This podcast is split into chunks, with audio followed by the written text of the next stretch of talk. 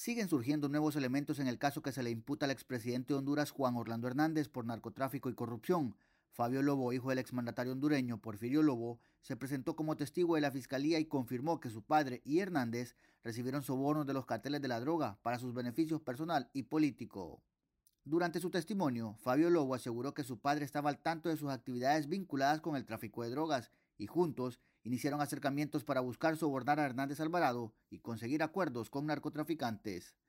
Raymond Colón, abogado defensor de Hernández, respondió a estos señalamientos. No, e, e, eso no, no es algo positivo, ¿no? Pero sin embargo es algo que algo está, alguien está diciendo, no hay pruebas que son este que, son contundentes. El individuo que dice que sobornó a alguien, eso se tiene que tomar en serio, pero eh, también te lo digo todavía, no tienen pruebas, no videos, no audio.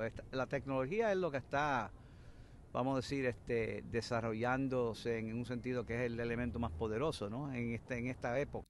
Asimismo, otro de los testigos y ex líder del cartel de los cachiros en Honduras, Davis Maradiaga, aseguró que los sobornos eran para la protección del trasiego de drogas, así como para evitarles investigaciones, e incluso mencionó a otros líderes políticos del Partido Nacional, el Liberal y el Libre.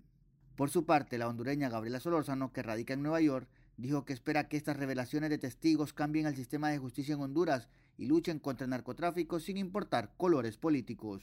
Y de todos los políticos hondureños, los narcopolíticos que están siendo mencionados en esta corte, llámese como se llame y del color político que sea. Hoy desde las 10 de la mañana continúa el proceso contra Hernández Alvarado con un nuevo interrogatorio de Fabio Lobo, quien aseguró que su relación con el hoy imputado era muy cercana y que en dos ocasiones sobornó a Hernández.